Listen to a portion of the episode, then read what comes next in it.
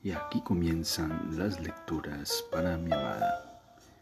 Bienvenida a este espacio donde haremos una lectura de la escritora brasileña Clarice Lispector. Bienvenida. Seguimos con la lectura de el texto Cerca del corazón salvaje de la maravillosa escritora brasileña Clarice Lispector. Bienvenida. Él alzó la cabeza y Juana se sorprendió. Los labios entreabiertos del hombre brillaban húmedos, como si una luz iluminara interiormente. Sus ojos resplandecían, pero no se podría saber si de dolor o de misteriosa alegría. Su frente se había alargado hacia lo alto, su cuerpo apenas se equilibraba en el esfuerzo de contenerse, de no vibrar. ¿Qué ocurre? preguntó Juana fascinada. Él la miraba. Tengo miedo, dijo al fin. Se miraron un segundo y ella no tuvo miedo, pero sintió una alegría compacta, más intensa que el terror, poseyéndola y llenándole el cuerpo. Volveré a esta casa, dijo. Él la aterrorizado sin respirar. Por un instante, Juana esperó que rompiera a gritar o que inventase un movimiento absurdo cuyo comienzo ella ni siquiera podía adivinar. Los labios del hombre temblaron un segundo y liberándose difícilmente de la mirada de Juana, huyendo de ella como un loco, escondió bruscamente el rostro de las manos largas y huesudas. El amparo del hombre. Juana, Juana, pensaba el hombre aguardando su llegada. Juana, nombre desnudo, Santa Juana, tan virgen, que inocente y pura. Le veía los rasgos infantiles, las manos elocuentes como las de un ciego. No era hermosa, al menos desde que era hombre nunca había soñado con aquella criatura, nunca la había esperado. Tal vez por eso la había seguido tantas veces por la calle, incluso sin esperar su mirada. Tal vez. No lo sabía, le habría gustado siempre verla. No era hermosa, o lo era. ¿Cómo saberlo? Era tan difícil descubrirlo como si nunca la hubiera visto, como si no la hubiera abrazado tantas veces, una amenaza de transformación en el rostro, en los movimientos, de instante a instante. Incluso en reposo ella era algo que iba a alzarse.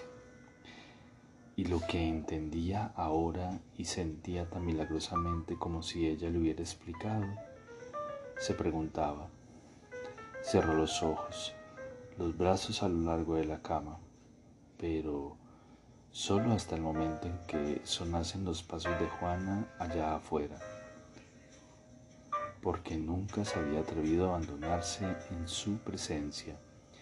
Se inclinaba sobre ella, la esperaba cada instante, absorbiéndola. No se cansaba, sin embargo, y aquella actitud no le quitaba naturalidad solo lo lanzaba a otra hasta entonces desconocida. Él era dos, ahora, pero al poco rato su nuevo ser naciente crecía y dominaba el pasado del otro. Apretó los labios. Le parecía que misteriosamente había cierta lógica en, hacer, en haber experimentado ciertas torturas, las serenas bajezas, la falta despreocupada de camino, para recibir ahora al fin a Juana, no es que lo hubieran lanzado alguna vez contra el cielo y contra su deseo. No es que se creyera un mártir. Jamás había esperado solución, incluso con las mujeres. Que él miraba, miraba y dejaba.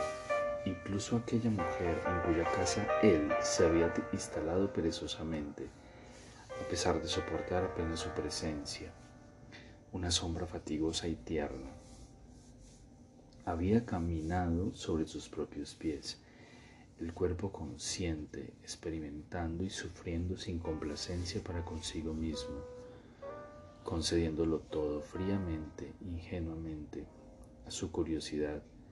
Se consideraba incluso feliz, y ahora había venido a él Juana, ella Juana que quiso añadir al pensamiento confuso alguna palabra más, la verdadera, la difícil, pero lo asaltó de nuevo la idea de que no necesitaba pensar más, no necesitaba nada, nada.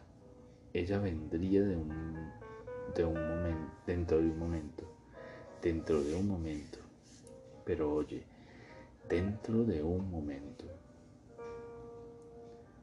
Era así. Juana lo había liberado. Cada vez necesitaba menos para vivir. Pensaba menos, comía menos, no dormía casi nada.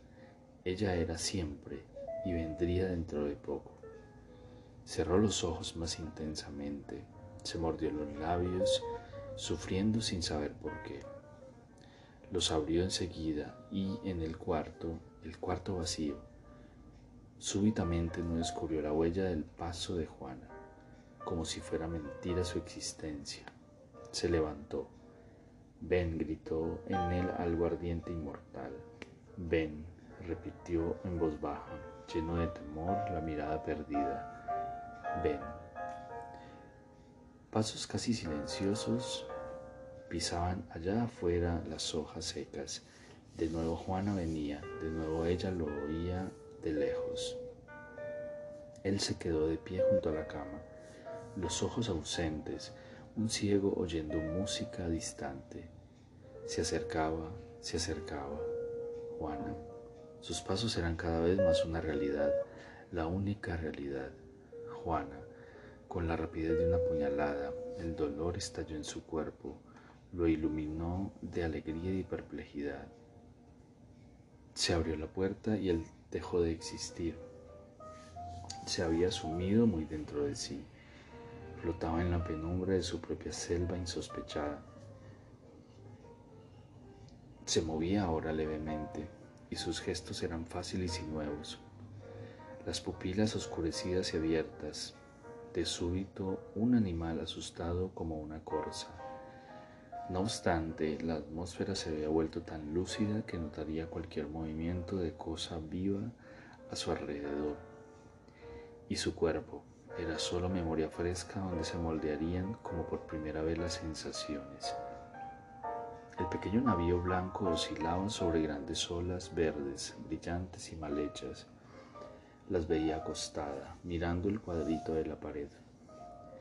El día 3, siguió Juana con voz clara, leve, a pequeños intervalos redondos. El día 3 hubo un gran desfile a beneficio de los recién nacidos.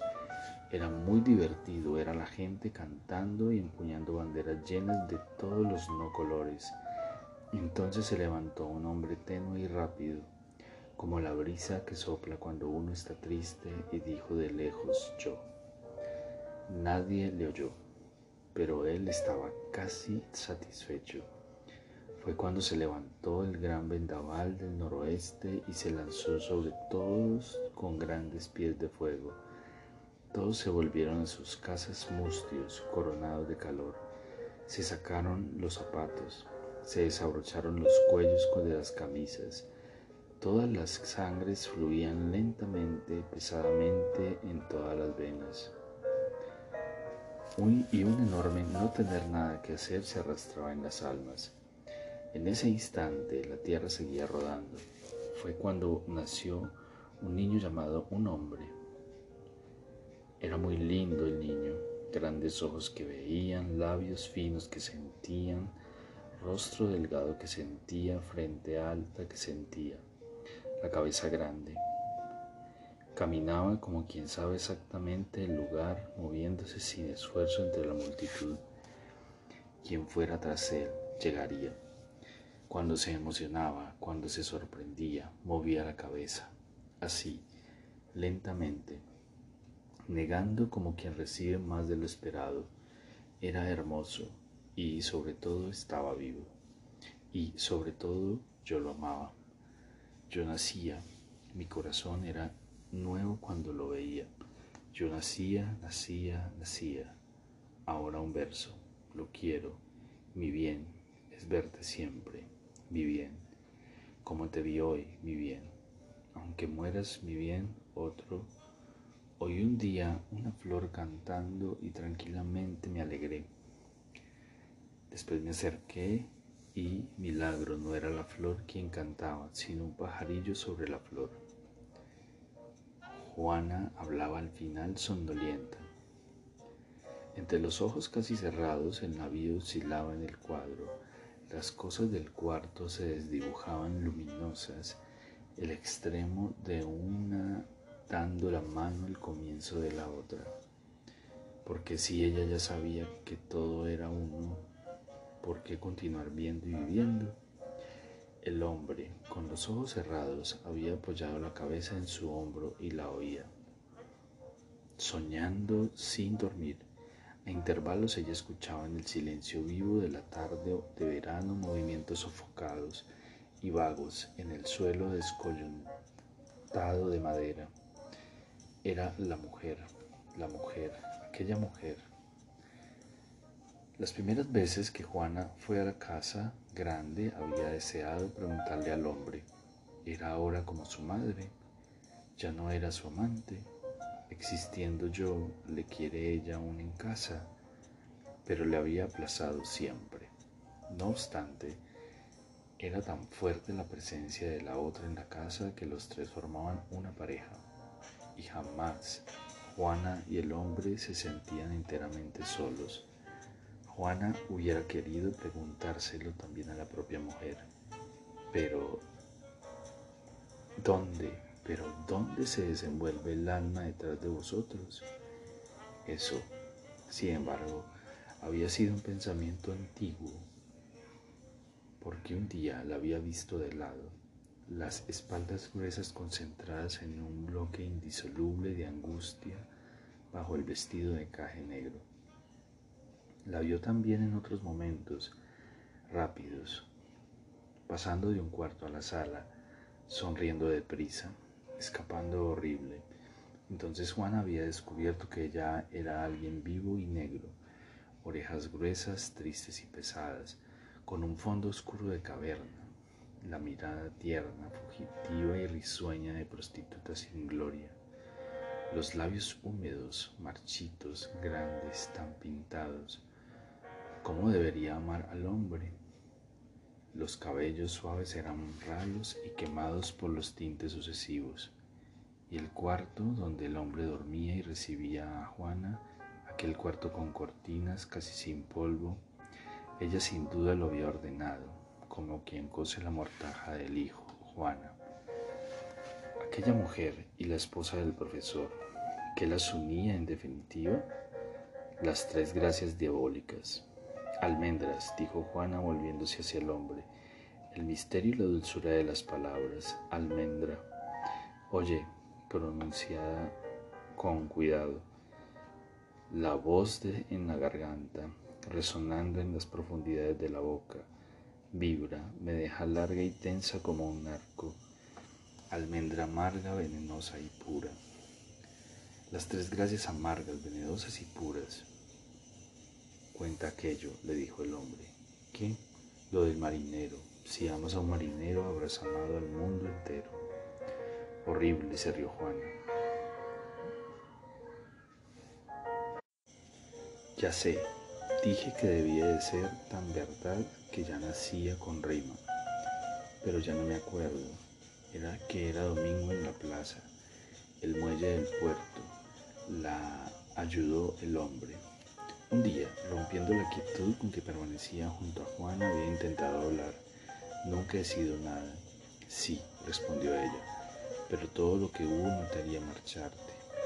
No, incluso esa mujer, esta casa, es diferente, ¿sabes? Lo sé. Siempre fui como un mendigo, pero nunca pedía nada, ni necesitaba ni sabía.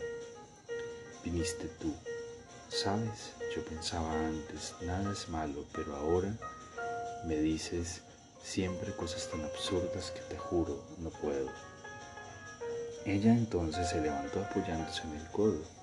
Súbitamente cedía el rostro inclinado sobre él. ¿Me crees? Sí, respondió él, asustado de su violencia. Sabes que no miento, que nunca miento, ni siquiera cuando ni siquiera lo sabes.